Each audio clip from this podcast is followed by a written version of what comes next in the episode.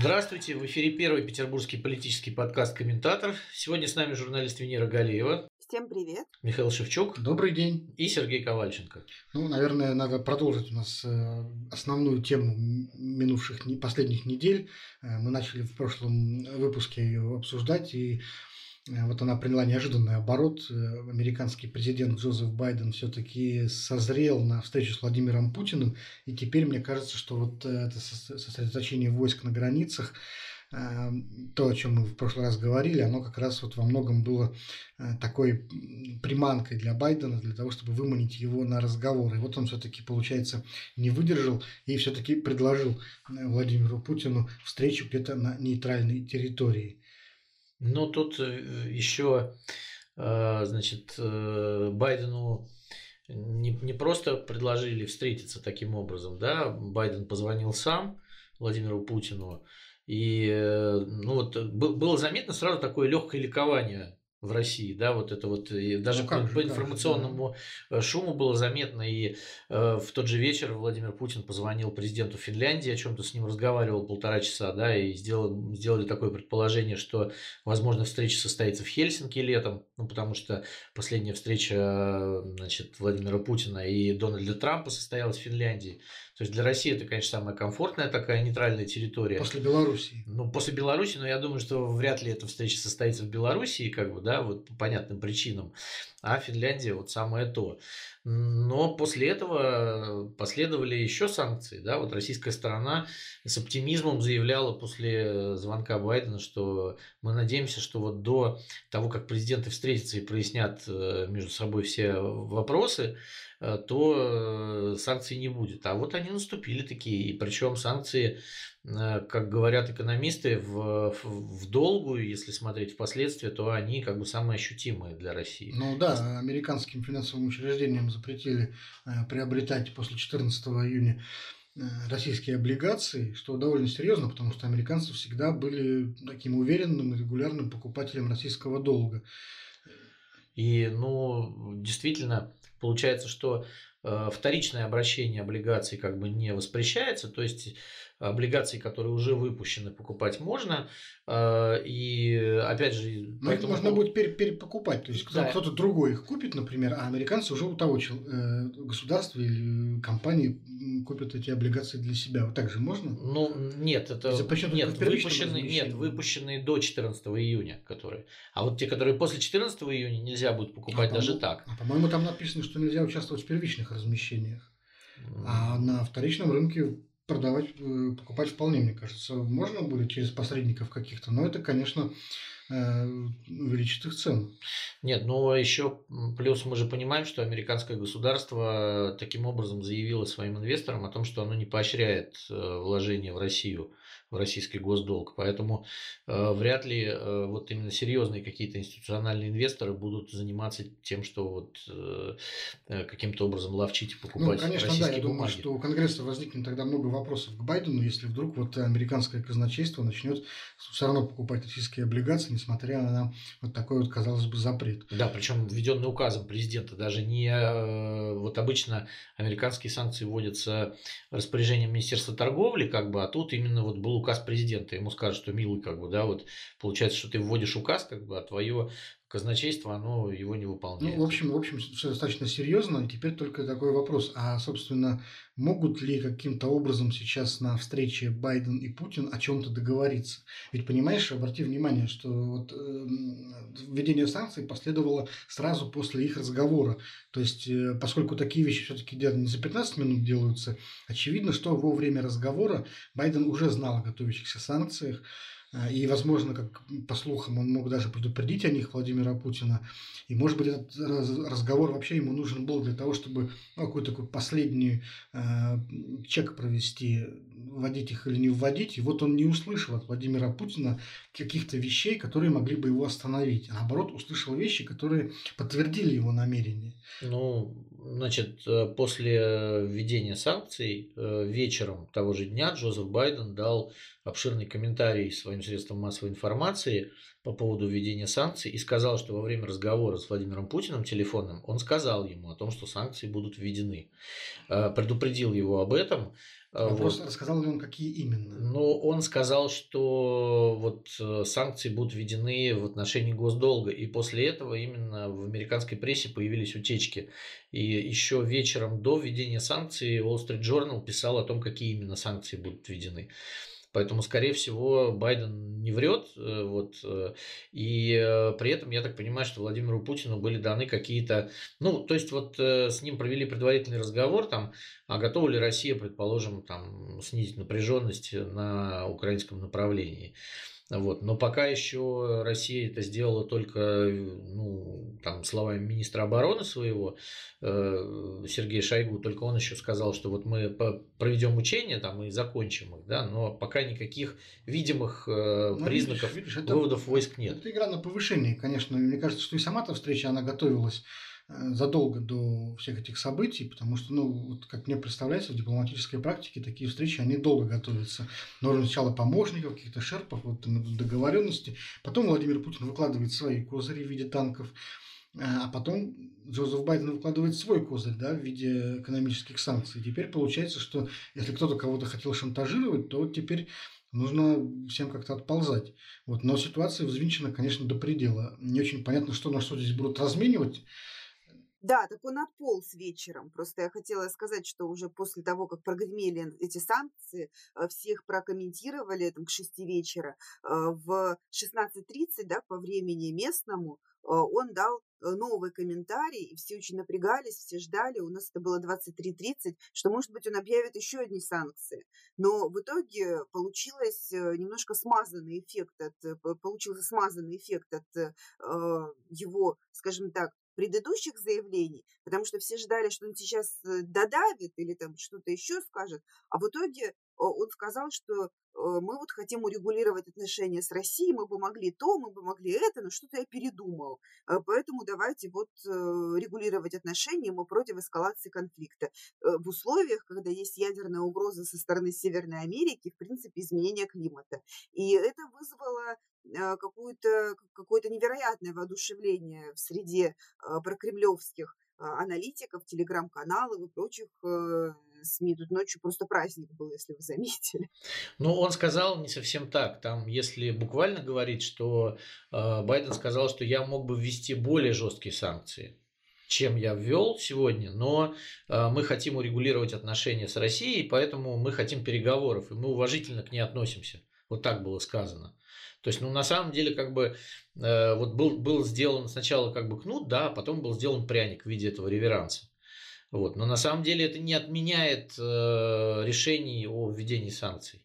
То есть там в Кремле может быть какой угодно праздник, но э, пока указ президента подписан и вступил в силу. То есть это не, не то чтобы... А танки стоят на границе. Танки стоят на границе. Американские корабли не прошли Босфор, э, которые собирались пройти Босфор в Черное море. То есть все-таки какие-то там шаги делаются. Там, ну, кстати, не знаю. кстати, к Турции мы еще вернемся. Венера, скажи, а тебе от этой всей ситуации сделается страшно? Или нет. нет. Совершенно? Нет. То есть Совершенно нет. Ты не боишься, например, войны? Но э, смотрите, э, как это не цинично звучит, да, ну, то есть вот с точки зрения обывателя, да, война, она все-таки не на границе э, конкретно вот с Санкт-Петербургом и даже там не где-то в Балтийском море. А, танки стоят на границе с Украиной. А, это первое. Второе, после вот предыдущего какого-то разговора, вернее, скажем так, после крайнего разговора между Байденом и Путиным, а, сложилось ощущение, что э, товарищи, в общем-то, поняли, что стоят около какой-то последней черты и немножко решили откатить ситуацию. То есть Карибского кризиса второго не будет. То есть никто не будет э, там, размещать ракеты на Кубе, еще там что-то делать. А, вот, поэтому война, она невыгодна всем. Вот что сейчас получит, э, там, не знаю, Америка от этой стычки? Нет, мир только-только прочухивается после коронавируса, и поэтому никто не будет лезть на рожон. А... Ну, видишь, это Я просто хотел сказать, что имел в виду больше такую эмоциональную составляющую, э, психологию российских граждан. То есть, насколько это может запугать. Я просто вот вспомнил, что мне вот мама рассказывала, э, когда она была маленькой, и когда случился разрыв отношений СССР с Китаем, Мао, помните, да, наверное? Жестко-Даманский, да. Нет, нет, это раньше еще было, это было уже когда во время Э, разрыва, собственно, отношений из-за Хрущева, из-за хрущевского ревизионизма а, и так далее. Да, вот. было так. И вот она рассказывает, что очень многие тогда просто обычные граждане, услышав про эти новости, на полном серьезе ждали войны с Китаем и даже паковали вещи, там, в чемоданы, в узлы какие-то, в готовности вот прямо вот сейчас срываться и бежать куда-то. Э, а это, извини меня, Костромские леса вообще-то. Вот они там сидели в этой деревне, и, извини меня, за несколько тысяч километров и сидели на чемоданах люди и ждали его, что сейчас придут китайцы. Это, видимо, была какая-то тоже... Фантомные боли еще. Вторая мировая была э, да, да, за горами, да. поэтому тогда, конечно, люди... Сейчас мы уже э, а сейчас такой вот большой люди, войны не видели. 21 век уже отвыкли от больших войн, и, в общем, вот как-то, понимаешь, президенты ругаются, а все равно как-то не очень страшно.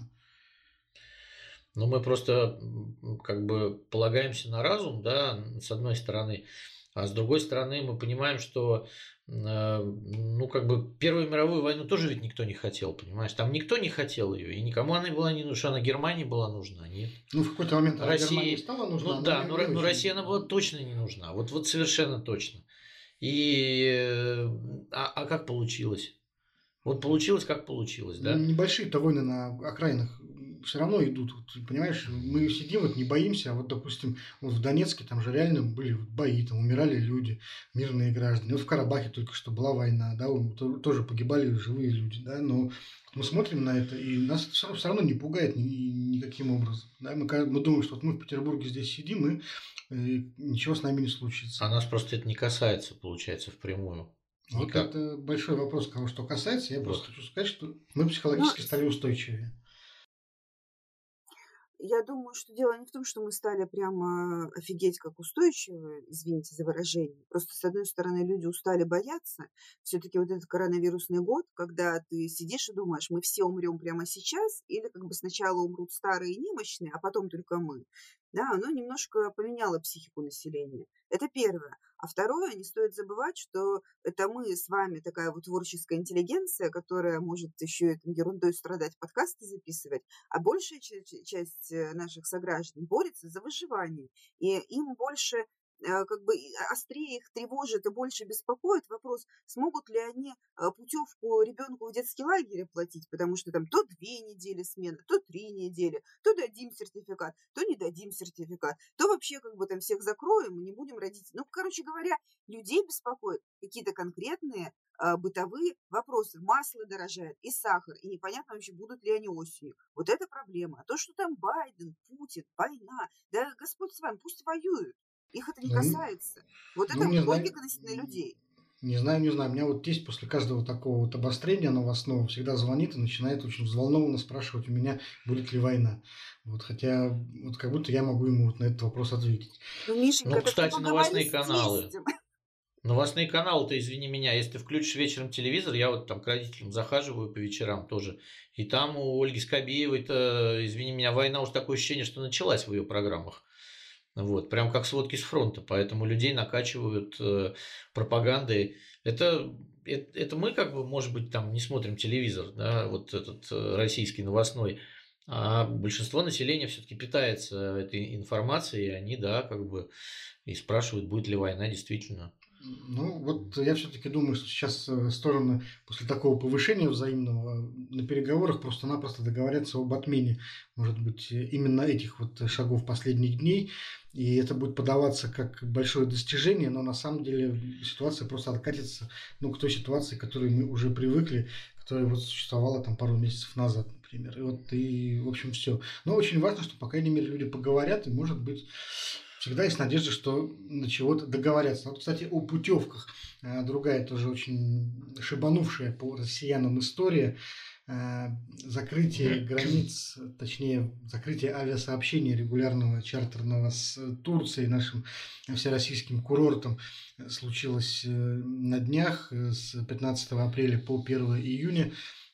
все так, это вот чартерное сообщение закрывается, остаются два рейса в неделю, и, в общем, это стало таким очень большим ударом для огромного количества людей. Вот я читал, что э, до полумиллиона человек вот купили туры в Турцию на это время, хотели э, съездить к морю, и вот такой облом. И вот что, чего здесь больше, не очень понятно. С одной стороны, в оперативном штабе правительства говорят о вспышке коронавируса в Турции, и она действительно там есть.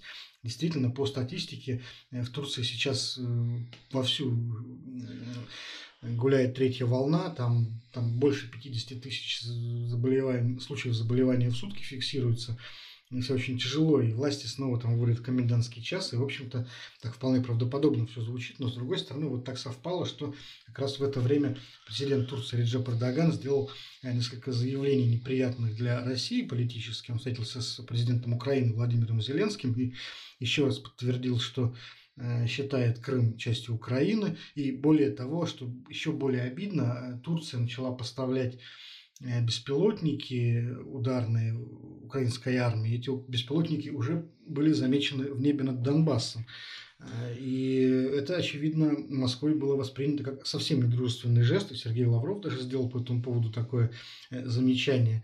Ну и плюс турки согласились пропустить через проливы два американских корабля в Черное море, что, конечно, не противоречит никаким законам и правилам, но неформально тоже такой жест недружественный. И, в общем, Теперь вот мы не очень понятно, где все будем отдыхать, потому что в другие страны ехать либо дороже, либо гораздо сложнее.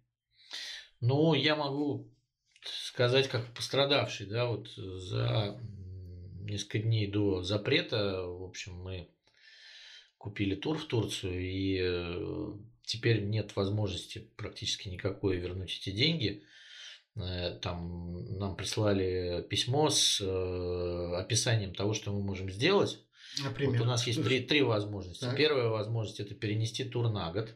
Так. Значит, и совершить его с 30 э, апреля по 31 мая 2022 года. Mm-hmm. Вот, с сохранением всех, значит, и билетов там, и отелей, и всего остального. Второе это Э, значит, выбрать э, в этом году после снятия ограничений на ту же самую сумму, ну, может быть, с доплатой другой тур.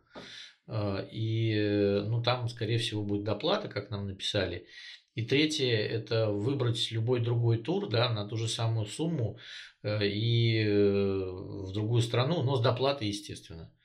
То есть вот, вот три, три таких варианта. Варианта возврата денег не рассматривается. Вот. Э, ну, мы пытались смотреть другие страны, к сожалению, э, получилось так, что цены выросли не только на курорты Краснодарского края и Крыма, вот, где значит, рост цен от 50 до 100% случился сразу же после запрета Турции. Вот э, это к вопросу о том, что там глава Комитета Совета Федерации по международным делам Константин Косачев сказал нам, что мы должны быть патриотами и радоваться, что мы не поедем в Турцию, да, но почему-то ательеры э, Крыма и э, Краснодарского края не должны быть патриотами, они должны взвинтить цены так, чтобы у всех глаза на лоб полезли. Так вот, э, я могу сказать, что вот смотрели там ту же самую Черногорию, которая обычно была очень дешевой страной, так там тур вот на майские праздники на 8 дней стоит под полмиллиона рублей, угу. друзья мои. Вот так вот взлетели цены, поэтому, конечно, никуда мы уже поехать не сможем. Там я уже не говорю про Грецию и все остальное. То есть цены взлетели космически. А, значит, спрос есть, предложение. На многие направления уже просто нет э, никаких э, возможностей никуда поехать, потому что нет, нет ни билетов, ни туров.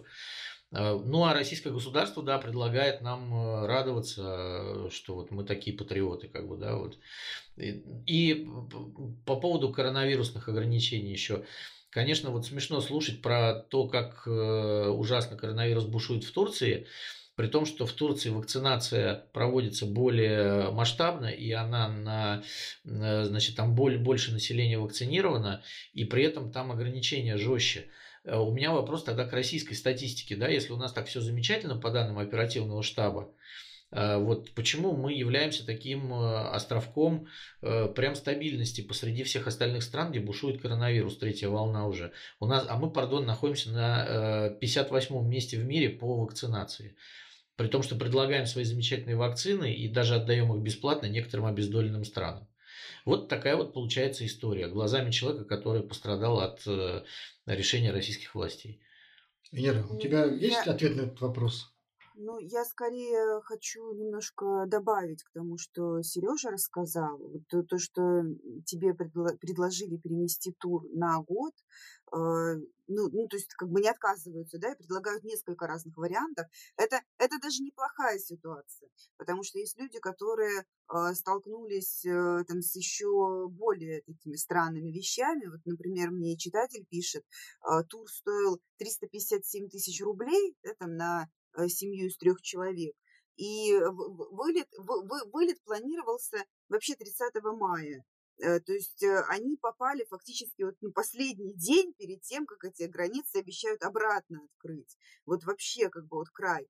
И а, им отменили а, тур, сказали, что деньги не вернут. И вариант только такой, что менять на, на другую страну, а это либо а, Мальдивы, либо Куба, что значительно дороже. То есть доплата составляет от 200 до 300 тысяч рублей. Если перенести, переносить вылет на следующий год нельзя, можно перенести только на июнь, но там тоже доплата, за еще 100 тысяч рублей. То есть получается, что это а, один только пример, но люди уже отдали вот эти 32 миллиарда за отдых, а сейчас с них еще стрясут, чтобы как бы их деньги не пропали, потому что если они не соглашаются ни на один, ни на другой вариант, они по суду не смогут ничего возместить вообще, потому что по закону по закону оператор э, может вернуть э, только те деньги за вычетом фактически понесенных убытков, да, уже там то, что они забронировали самолет, гостиницу, еще что-то. А в суде они со стопроцентной вероятностью смогут доказать, что фактически понесенные вот эти расходы составляют 100% стоимости путевки. То есть ты вообще ничего не получишь.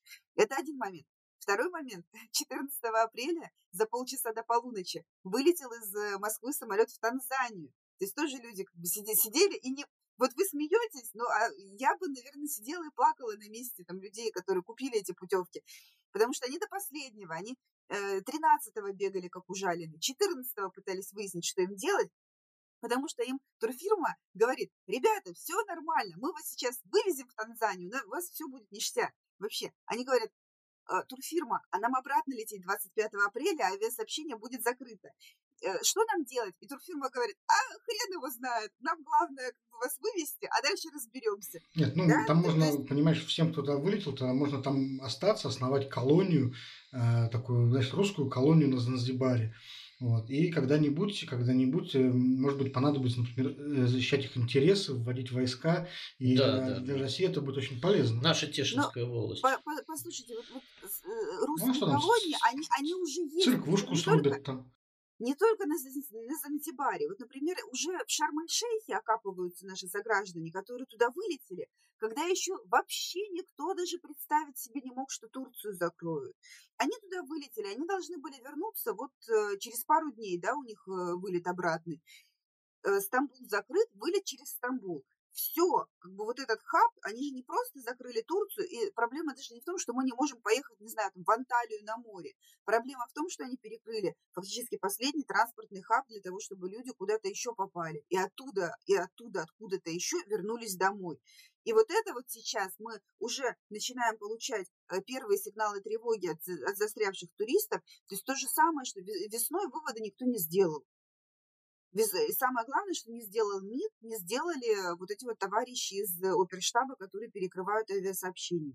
И сейчас у нас будет опять э, сотни тысяч униженных, оскорбленных, разоренных людей, э, которые уехали, когда все было нормально, которым э, теперь говорят, давайте еще 150 косарей за вывозной рейс, а они говорят, а у нас нет, а потом выходит эм, глава МИД, да, господи, там Лавров, Лавров. или а, Мария Захарова. Или, Мария, За, или Мария, Мария Захарова. Ну, Мария Захарова, да, она рупор потусторонних императивов со стороны МИДа.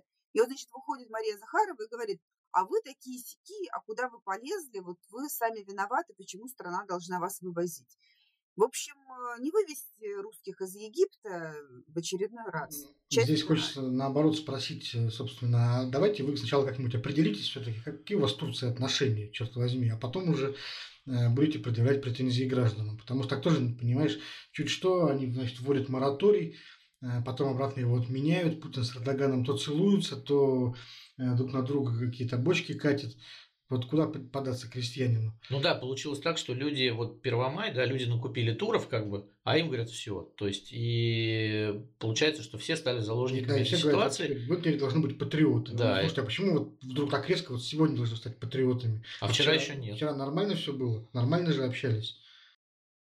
Есть еще один нюанс. Есть э, официальный сайт э, Минздрава Турции, э, на котором публикуется статистика и публикуются карты распространения коронавируса. И по этой карте видно, что красные участки – это какие-то крупные города, а те места, где тусуются туристы, где отели, где вот это все, да, то есть ты сидишь в отеле, там все дезинфицируется три раза, три раза в день. И местные жители, вот я разговаривала с женщиной, которая живет в Анталии, они уверены на 100-500%, что проблема в политике, а не в том, что кто-то заботится о чем-то здоровье или что в Турции просто там черная смерть гуляет по улицам. Они говорят, ну да, у нас уровень заболеваемости высокий, но он не настолько высокий, чтобы у нас прямо каждый второй болел. А, мы вот на днях были, свекр э, подвернул лодыжку, поехали в больницу очередей из желающих госпитализироваться или там из, э, из скорых с людьми там, с коронавирусом не стоит около больниц, и ситуация ну, не такая, как э, весной прошлого года. Ну да, при том, что в Турции довольно развитая медицина из вот всех этих стран, э, ее окружающих. Вот, но просто Косачев, он как бы, не знаю, сказал глупость или разделся просто, да, вот сказав нам, что вот вы должны быть патриотами, да, то есть и понятно было, что решение было принято политическое. Так э, экономические решения и решения, вот, которые там э, делаются во благо собственных граждан, они так точно не принимаются.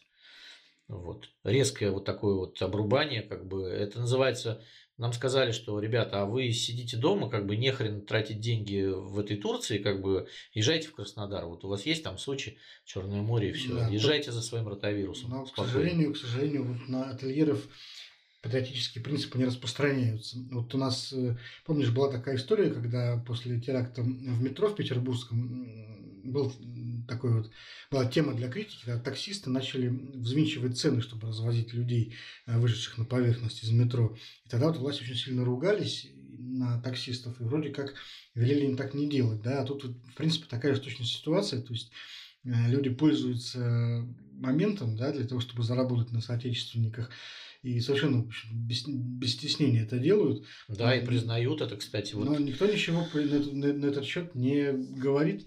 И поэтому выглядит власть, конечно, в этой ситуации довольно глупо. Да нет, ну ты понимаешь, вот э, опять же, это показывает э, истинное положение дел, да, почему мы ездим в Турцию, Болгарию, почему мы ездим с удовольствием в Грецию, да, и там, не знаю, я вот, э, почему я не поеду на Кубань?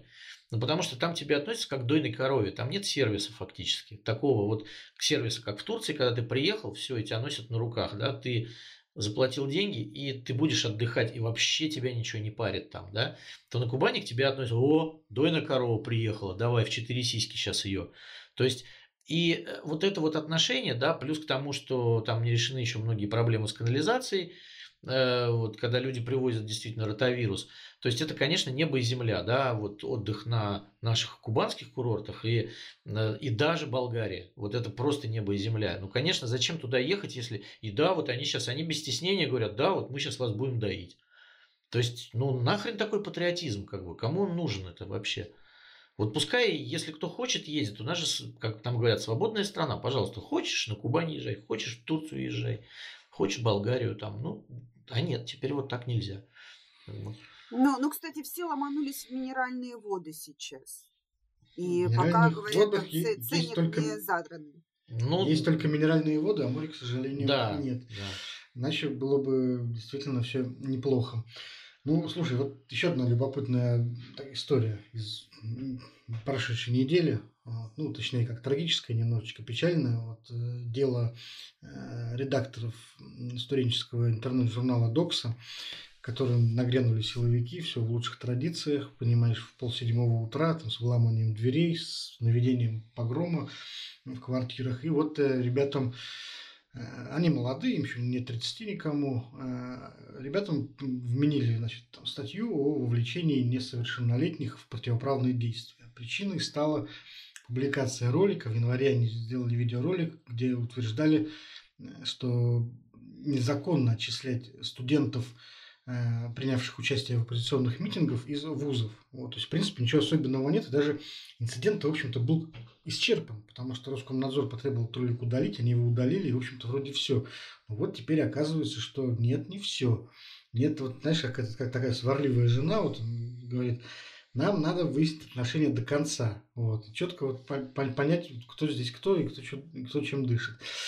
Э, ну, слава богу, их все-таки выпустили фактически под домашний арест. Вот. Ну, то есть технически им э, постановили запрет определенных это действий. Запрет определенных действий. Но, но запрет, фактически это домашний арест. Запрет на покидание квартиры да, дома. То есть, фактически домашний арест это уже, в принципе, не СИЗО. Уже, в общем-то, по нашим меркам, по современным, это уже какая-то прям победа. Вот. Если даже могут теперь надеяться, наверное, на условный срок. Ну, Хотя это, конечно, сама по себе ситуация, она абсолютно возмутительная, я считаю. Но, и, понимаешь, меня, меня что удивило в этой ситуации, что сейчас она уже ну, никого не приводит в недоумение. Вот, то есть люди приходят там за одним, за другим, вот за Романом Маниным из важных историй, а мы все как на это уже смотрим, как на ну, обыкновенный порядок вещей. То есть все более-менее знают, там, за что придут, э, когда, кому, и вот э, просто ну, наблюдаем за этим, как за таким элементом ландшафта. То есть, ну вот силовики еще одного взяли. Уже это так не, не, не ну, форс-мажор. Ну, журналисты, понимаешь, вот смотри, журналисты возмущаются. Понятно, что все возмутились. А общества нет. То есть, э, ну, как бы, э, просто оно нам показывает, что его просто не существует. Этого ну, общества. почему? Оно существует, просто оно считает, что это правило жизни. Да нет, оно, нет, нет, Миш, его нет просто. Если общество – это организация, которая э, в такие ситуации, в важные ситуации, критические для общества, оно высказывает свое мнение. А его просто нет, понимаешь? Оно, оно вот живет в своем мире, оно смотрит Скобееву, оно там э, жрет дешевую колбасу, вот, оно будет голосовать за Единую Россию, оно у нас такое просто, вот, да, и э, ребята этих несчастных, им, им государство сказало, оно же, оно же понимало, что оно может, да, и оно им сказало, ребят, заниматься журналистикой не надо. Слушай, ну смотри, нельзя просто подожди, заниматься подожди. ей, потому что запрет на определенных действий, там им нельзя в интернет выходить, да, там э, на 5 минут э, в сутки можно выходить на улицу, ну что все. То есть вот этот погром, высосанный из пальца дело, а, а обществу до этого дела нет вообще. Ну, посмотри, а почему вот э, общество должно быть до этого дела? Да? Пролетариату, в принципе, всегда было наплевать на судьбу интеллигенции. Никогда они, они вот эти две социальных страты друг с другом себя не отождествляли. Вот была там попытка вот у народников еще в 19 веке там сходить в народ крестьянам, но они очень быстро от этого отказались, потому что э, выяснилось, что, в общем, почвы для сближения там практически и нет. Ну, за исключением того, что вот э, крестьянин хотел бы на тот момент, чтобы вот интеллигенты в Думе раздали землю народу, наверное, так вот, а больше ничего. И попробуй объяснить там какому-нибудь там слесарю на заводе, почему вообще вот это важно впрягаться за какую-то доксу каких-то э, студентов московских, которые чего-то там себе, понимаешь ли, за феминизм топят. Вот. Мы же ну, понимаем, что здесь Навальный только такой формальный повод, а в принципе есть мировоззренческий конфликт. Эта докса, она Э, такой рупор вот э, молодых людей, носителей новой этики, они топили за феминизм, топили за ЛГБТ, то есть такие вот э, современные, прогрессивные ребята, но как-то вот широким массам ты объяснишь, что им это важно. Слушай, ну, во-первых, давай так. Пролетариат 19 века и сейчас это совсем разный пролетариат. Я тебе могу сказать, что слесарь, сварщик и рабочий литейного цеха на каком-то питерском заводе получает очень хорошо. Это уже, это уже не пролетарии, у которых там нет ничего, кроме своих цепей. Я тебе могу сказать, что сварщики это одна из самых востребованных я про это пролетарских специаль... но... специальностей, да. И парней я видел в хороших швейцарских часах. Почему-то в них они начали понимать. Ну, вот. а как, каким да. образом это должно быть связано вот с доксой? Ну, понимаешь, это вот это ну, такой все хорошо, дол- долгий, трудный разговор о том, что люди э, из этого круга все-таки стараются учить своих детей, да, все, каждый старается сделать так, чтобы его ребенку, там, его ребенка жизнь была лучше, чем его, да, чтобы он лучше выучился, чтобы он лучше в жизни в этой устроился. И, скорее всего, это вузы, да. И нужно понимать, что есть такая жизнь, А люди же ничем не интересуются. И на самом деле, конечно, в этом виновата очень сильно власть, потому что, ну вот я еще не устаю этот пример приводить, да, в 99 году, когда я э, защищался первый раз, и мне нужно было напечатать, был вот э, на, на Восстании есть, скорее всего, это, это место, где там печатают все документы, там на больших форматах тогда. И там тогда была первая плазма в городе. И люди сидели, смотрели программу на НТВ политическую, открыв рот перед выборами, да, а не какой-нибудь Муз-ТВ или ничего. И попробуй переключи. Тогда совсем другое общество было еще вот 20 с лишним лет назад. А потом его просто оскотинили за эти годы, да, вот он, оно такое, мы просто наблюдаем это. Э, конечно, конечно, сейчас э, что у нас в прайм-тайм показывается, да, это Малахов там со товарищи с какими-то, пардон, не знаю, вот нецензурными словами хочется говорить, да, но это, это результат вот этой вот отрицательной селекции, да. Венера? А, ребята, вот вы сейчас все это обсуждаете, я хочу вам два вопроса задать. Первое. А вы, а вы читали, собственно, журнал Доксы? Что, что писали эти ребята до того, как к ним пришли, забрали у них оборудование и стали выпускать, подышать свежим воздухом, как собачку на пять минут? Слушай, ну я, если честно, э, до этого эпизода про журнал Докса не слышал почти ничего.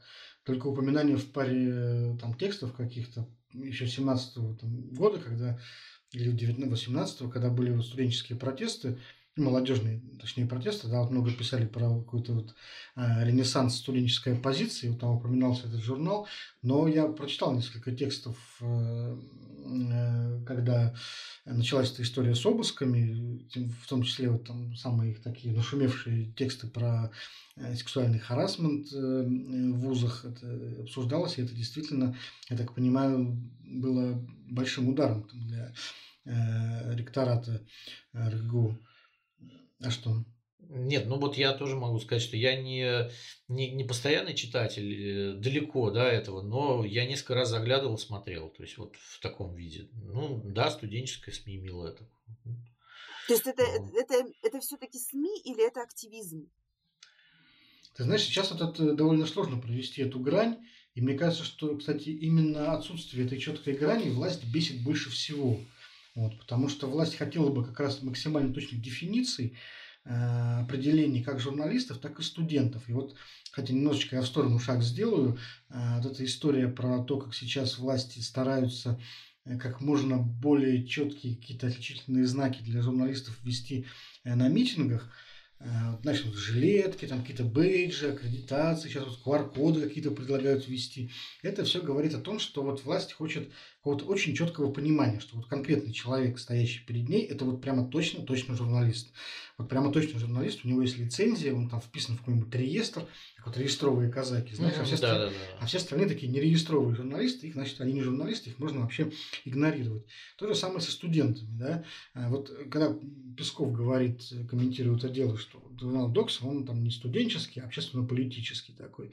Тоже вот интересно, что в его понимании студенческий. То есть вот там должны работать студенты, он должен быть ну, для студентов э, или он должен писать на темы, которые, в принципе, интересны студентам. Ну, в общем, не знаю, не и очень только, и не, только не, не очень, да. Но что такое студенческая тема в понимании власти? Это вот, например, там какой-нибудь фильетон про то, что в общежитии нет горячей воды. Вот это вот студенческая проблема, студенческая. А когда люди пишут а, про то, что задерживают на митингах студентов и преподавателей, это уже тема не студенческая, а политическая. Угу. Поскольку, а, скажем так, власть не считает, что у человека может быть несколько ипостасей сразу, что он может быть и студентом, и журналистом, и студентом, э, и активистом. То есть вот должна быть какая-то вот очень четкая у них вот э, такая расстановка по полочкам. Вот ты студент, занимайся студенческими вещами, вот они набор. Вот ты журналист, ты занимаешься журналистскими вещами. Ты активист, ты занимаешься активистскими вещами. И то, что они часто не могут э, увидеть разницы между там, разными категориями, это их писит, мне кажется, страшной силой. Ну вот когда э, разгоняли РБК, первый раз э, туда приходил Григорий Березкин, многие писали как раз, что ставили в вину старому руководству, что ну вот вы же деловое издание, а почему у вас политические статьи появляются? РБК – деловое издание. Вот и пишите про это. Чего вы лезете в политику? Мне, кстати, первый раз об этом сказали еще в 2011 году, когда я здесь, в Питере, в РБК работал, на выборах Валентины Ивановны. Там все удивлялись, а что это вы делаете тут из РБК? Вы должны писать про э, чистую прибыль, про там цены на, на, на бензин, про Ебеда. да, ебеда, эбеда, да, там про, про то, как в, в порту перевалка у нас идет. Что вы тут вообще делаете, да? Это правда. И второй вопрос, который я хотела задать вам. Вот вы, э, сколько там, 10 минут мы обсуждаем, мы, вы, мы 10 минут обсуждаем уже эту доксу и э, возмущаемся, почему э, общество никак не реагирует. Но простите, а почему не реагируют студенты? Э, Где студенческая корпорация, где студенческая солидарность, где, ну, студенты это же молодежь, они, по идее, должны быть более там какие-то а, активные, а, инициативные. Почему мы не видим а, каких-то серийных пикетов в поддержку Доксы, заявлений каких-нибудь студенческих со- союзов в поддержку Доксы и, в принципе, студенческих волнений? Исторически же в нашей стране студенчество было одной из э, вот таких вот сил, которые, я не знаю, там царю еще давали продышаться, когда что-то вот было не по ним. Вот студенты были серьезной такой историей. Ну, я, кстати, не согласен. Я видел в интернете и пикеты были с плакатами. В Петербурге на- один, один пикет, один плакат на весь город. Венер, ты хочешь сказать, что помер Максим, ну и хрен с ним, да? Нет, То есть Я вот, хочу- вот в этой я парадигме. хочу Я хочу А, сказать, а как ты что- думаешь, вот если с фонтанкой будут проблемы, тут тоже тысячи людей выйдут? Или, или это только проблемы Доксы? А с фонтанкой такого быть не может. Выйдут миллионы людей, которые будут кричать, требуем фонтанку обратно. Ну, слушайте, если какой-нибудь хлебозавод закроется, ведь никто же тоже не выйдет, там миллионы людей не выйдут и не скажут, верните наш хлебозавод, вот мы хотим есть булочки именно оттуда. Нет, такого не будет. Проблема в том, что никто никуда не выходит, понимаешь? Вот кроме Навального, который всколыхнул людей, никто никуда не выходит ни за что. Э, И э, тут обвинять в том, что Докс это маленькая студенческая СМИ, никому не нужная, которая пишет про ЛГБТ, э, ну и бог бы с ним, это, мне кажется, не очень корректная история в Ну, данном случае, потом- потому что, потому что когда, как писал знаменитый пастор, когда пришли за мной, то уже некому было выходить. И, а сейчас, мне кажется, уже такая история есть, что некому уже выходить практически. Мы дошли до, до такой ручки, что если придут за любым из нас, то мы абсолютно беззащитны. Ну, видишь, это я, вот я с этого начал, да, что мы уже просто привыкли, наверное, вот как-то к этому и считаем, что это, Что это нормально. это правило Да, жизни, и так да, должно такие. быть. Хотя, ты знаешь, вот э, не только же пикеты, когда вот этот суд был над ними, э, ну, сколько там, больше ста человек, если не ошибаюсь, молод- 150 человек молодежи, да, да, да. пришло к зданию суда и что-то там э, устроило какое-то подобие акции, это, в принципе, ну, какой-то показатель, вот, мне кажется. Ну, хоть что-то, но было, да, это, это правда. Это, это, конечно, этого недостаточно для того, чтобы их освободили и перестали мучить. Вот, но мы имеем то, что мы имеем за последние 20 с лишним лет. Э, Грядку очень тщательно пропалывали, поливали химикатами, э, красили траву вместо того, чтобы дать ей созреть, да, и она помирала под краской, чтобы требовать от нее сейчас Ну, каких-то... видишь, сейчас власть все-таки не, не, не сходу так, знаешь, рубанула, как в этом деле с Иваном Голуновым, там, с наркотой и уголовкой, а, а, или там со Сафроновым. А все-таки так немножечко мягко при- прихватило, да, вот, что вроде как и статья такая не очень э, серьезная, и вроде как и в СИЗО людей не посадили, и вроде как, то есть, э, вот может быть все-таки условка отделаются, и в общем это уже, значит, будет такое достижение. Вот. Хотя, конечно, это такой очень это зн- знак для всех для всей остальной молодежи. Нет, ну видишь, там же как... э, Не арест на два месяца, э, то есть э, власть зачищает любую информационную активность оппозиционную перед выборами, там понятно, что они там, видимо, чувствуют какую-то, что вот они будут писать там против Единой России, грубо говоря, их настраивать. Надо как-то это дело нейтрализовать. Ну, давайте нейтрализуем, как бы, вот нейтрализуем как можем, да, по-другому же не можем. Это, это опять же вот как там история с венериными горбунками, да, там нет единой России, ах, ну, ах вам так, да, ну вот значит так, мы вам сделаем. То есть это, э, это сейчас э, такая модная тема. Э, Как только случается любая какая-то история, мы видим, за ними стоят либо Следственный комитет, либо полиция, либо еще что-то вот по-другому. Даже там любой там пожар, э, любая какая-то какая техногенная история, сразу же, сразу же вмешиваются орлы из Следственного комитета. То есть вот у нас есть одно оружие только для того, чтобы бороться в России с любыми проблемами. Вот, там не работает общественный туалет, зовите Следственный комитет там, да, вот. Э, поэтому, э, ну, чего тут, мы живем уже в этой, в этой истории, как бы, и, и да, плаваем в этой кислоте. Не, не то чтобы, как говорят, ну вот, вот когда-нибудь мы дойдем, мы уже дошли дошли до всего этого. Поэтому То есть ты чё... считаешь, что лягушка уже сварилась, да? Сварилась, совершенно верно. Вот эта вот классическая история про то, что лягушку потихонечку увеличивают значит, температурку, она да, она уже сварилась, все. И, и я еще раз говорю, что мы абсолютно беззащитны. Там, может, мы там тоже в этом виноваты в чем-то, да, но реально, если взять любого из нас, ну, придут хорошо, ну, будет вой какой-то, да, но это же не приведет к тому, что нас там выпустят или отстанут от нас. Нет. Э, абсолютно, я абсолютно понимаю, что любое государство сильнее, э, потому что общества нет. Аминь. Да. Ужасно. Слушай, такая анекдот фактически хотелось бы под конец обсудить вот из партийной жизни. Вот, появилась такая видеозапись в интернете, была слита, запись разговора э, двух видных коммунистов Владимира Рашкина и Юрия Афонина, где они обсуждали, значит, как брать власть в КПРФ. И вот э, в частности, в частности, да, такой внутрипартийный заговор. Ты вот смеешься, а между прочим... Кто, кто где, Миш, собирается брать власть? Да. Кто в России, кто в КПРФ. Да, ну, понимаешь, кто где может, так да. скажем. Понимаешь, кто-то вот да. в муниципалитете, вот, а кто-то вот в партии. Вот, и смешно, что в этом разговоре из него следовало, что московские коммунисты очень тесно сотрудничают э, с Алексеем Навальным. А, и, в принципе, это такой не очень большой секрет, потому что как бы об этом говорилось-то очень много. Вот, наконец, понимаешь, появился такой вот слив.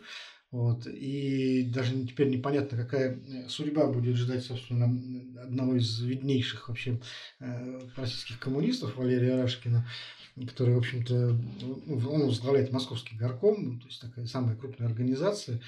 Э, но вот, э, понимаешь, сама по себе это интересная история, что теперь будет с партией, потому что у нас же сейчас наложено такое табу на общение с Навальным вообще. И Геннадий Зюганов его э, всячески шельмует, вот, а вот тут у него под боком творятся вот такие вот вещи. Соратники прямо договариваются за его спиной ну, и, видимо, рассчитывают на умное голосование. Слушай, ну мне кажется, что все логично. Рашкин ведет себя как настоящий большевик-ленинец. Если есть возможность у партии прийти к власти, то нужно использовать любые методы для этого. То есть Владимир Ильич Ленин. Так ну, то, да. то есть, он, да, он то есть договаривался, а потом кидал. Кидал, совершенно верно. И э, когда, когда нужно было в опломбированном вагоне ехал, да, вот сейчас там кто-то его обвиняет до сих пор по глупости в этом шпион. Да нет же, просто Ленин любыми способами э, шел к цели, вот и все. И Рашкин настоящий большевик-ленинец. Я не знаю, в чем его можно будет укрепнуть, упрекнуть, да, Ильич бы, если бы пришел на это заседание, я думаю, что Зюганов бы получил просто палкой по голове за такие вещи. Вот, и, и всех бы проклял там. Но, к сожалению, Геннадий Андреевич Зюганов очень, очень далек от Владимира Ленина. Прям вот невероятно да. далек. Ну, нет, но Ильич, получается, настоящий политик, который умел своего добиваться. И Рашкин хочет быть таким вот же. тебе да? такой вопрос. КПРФ вообще, в принципе, э, это партия, которая борется за власть или нет? Нет, конечно. Если у нее такие руководители, то есть есть какие-то, видимо, люди, как э, Рашкин, которые хотят э, все-таки бороться за власть, и это главная цель любой политической партии, как мы понимаем. Да? Ну, я, насколько понимаю, он все-таки, знаешь, хочет бороться за власть в первую очередь внутри партии. Ну, ну, сначала внутри партии, потом за власть э, внутри страны. То есть сначала же нужно э, каким-то образом навести порядок в партии, потому что в партии полный раздрай. Там какой-то, я не знаю, православный большевизм сейчас процветает э, смесь неосталинизма с каким-то... То есть вот в таком виде КПРФ, конечно, популярной среди молодежи не будет точно. Понимаешь, а партии чем... нужно реформироваться тоже, ей нужно быть соответствовать все-таки времени. И, кстати, тот же самый Ильич был гибким, да, когда нужно было НЭП объявить, объявили же его, при том, что всей душой он ненавидел капитализм. Я вот. к чему все это вот завожу разговор, да, к тому, что вот на предстоящих выборах КПРФ будет традиционно считаться главной оппозиционной силой, легально. Люди, которые пойдут на избирательные участки, они там не найдут, допустим, фамилии Навального, да, Нет. вот, они найдут там э, кандидатов от КПРФ, ЛДПР, там, Яблок и так далее. И будут выбирать между ними. Вот. И коммунисты раньше, да, на предыдущих выборах, Э, они всегда участвовали так или иначе в умном голосовании Навального, то есть Навальный допустим, поддерживал каких-то кандидатов и так далее. Вопрос, э, сработает ли этот механизм сейчас, э, сработает ли вот эта ставка на КПРФ как на оппозиционную силу, все, все это понимание вообще вот ее в таком качестве. Слушай, ну мне кажется, умное голосование будет э, если они сделают э, действительно это как-то правильно, то оно будет просто прагматично поддерживать тех кандидатов, у которых больше шансов. Потому что умное голосование это, скорее всего, ну вот в моем понимании, это такая палочка-выручалочка для оппозиционных партий, то есть вы не можете договориться о разделе округов, ну так мы сделаем это за вас, называется, да, вот у вас амбиции у всех, вы хотите на самом деле депутатских мандатов, а не каких-то изменений, а мы вот найдем для вас возможность хотя бы вот, вот таким образом попасть во власть. Да, мне почему-то Вот. кажется, что... вот, И э, если это будет яблочник, мне кажется, там будет поддержан яблочник. Если это коммунист, то он будет поддержан коммунист. Э, И здесь чисто такая вот э, чисто прагматическая история. А не то, чтобы там как бы умное голосование поддержит там именно КПРФ. Оно будет поддерживать того, кого они там будут считать сильнейшими по опросам. Вот и все. Понятно. Вера, ты готова проголосовать за коммуниста? Хороший вопрос. Ну, нет, Вот. честно говоря, нет.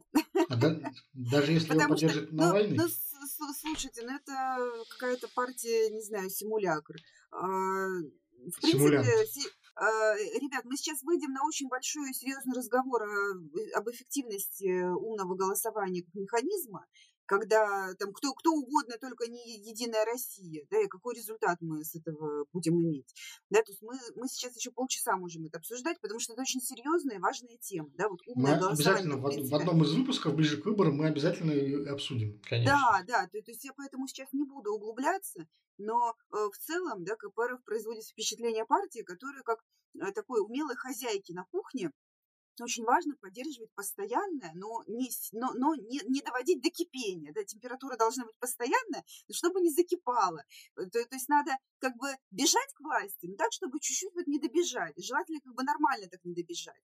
То есть их успехи измеряются исключительно э, тем процентом, который они потом, э, когда попадут в Госдуму, будут получать из бюджета. Да? Всем же известно, что в зависимости от количества там, набранных э, там, мандатов, голосов, они получают потом дотации на осуществление своей партийной деятельности. Вот это главная цель современных коммунизма, ну, коммунистов. Ну, про какую политику мы говорим? Ну, кому? Слушай, ну так у яблока такая же фигня. Точно то же самое. Вот то- если поменять твои слова на яблоко, будет та же история, потому что э, тут недавно Игорь Артемьев, например, бывший глава ФАС давал интервью и говорил, что ему предлагали быть первым вице-премьером, и он отказался. То есть э, им предлагают как-то поучаствовать во власти, они высоко подняв голову задирают планку до э, уровня Господа Бога. Да? Вот если вы не предложите нам значит, звание Господа Бога, то мы, конечно, вот ни на что больше не согласны. Это, это вся та же самая история, и, конечно, это подыгрывание таким образом э, действующей ситуации. Ну, зна- значит, Все один в один, абсолютно. значит, предлагали не всерьез, я тебе хочу сказать. Э, Власть такая штука вот в высших эшелонах, что если тебе вот на самом деле предлагают пост первого вице-премьера, то отказаться ты на самом деле не можешь. Ну, Почему можешь? Ну, потому что. Вот. А люди, которые могут отказаться, значит, не всерьез им и предлагали. Не, ну слушай, там говорят, вот такая же история была с Максимом Соколовым, бывшим министром транспорта, которому предложили, по-моему, Мурманскую область, а он отказался, да, и все, и как бы пошел вице-губернатором в Питер. Нет, бывает, что люди отказываются. Сейчас не сталинские времена, тебя не расстреляют. Но просто вопрос в том, что если ты отказываешься, то это, конечно, конец твоей карьеры. Такого не прощают, таких отказов. Ну, я, в принципе, это имею в виду. э, Потому что, понятное дело, что там на, на веревке не затащишь, его, Да, вот, там кандалами не прикуешь. Но, в общем, это предложение, которых ну, не принято, Понятно, отка- да, не да. принято отказываться. Да. Вот, ну, ладно, ладно. Тогда э, в одном из последующих выпусков мы обязательно отдельно поговорим про умное голосование. Действительно, тема очень хорошая, интересная. Вот, э, много про нее можно сказать. Ну, а на сей раз, наверное, нам надо уже э, заканчивать э, свой выпуск. Как всегда, через неделю увидимся снова, обсудим важнейшие события в жизни Петербурга и страны. Всего доброго. До свидания. Всем пока.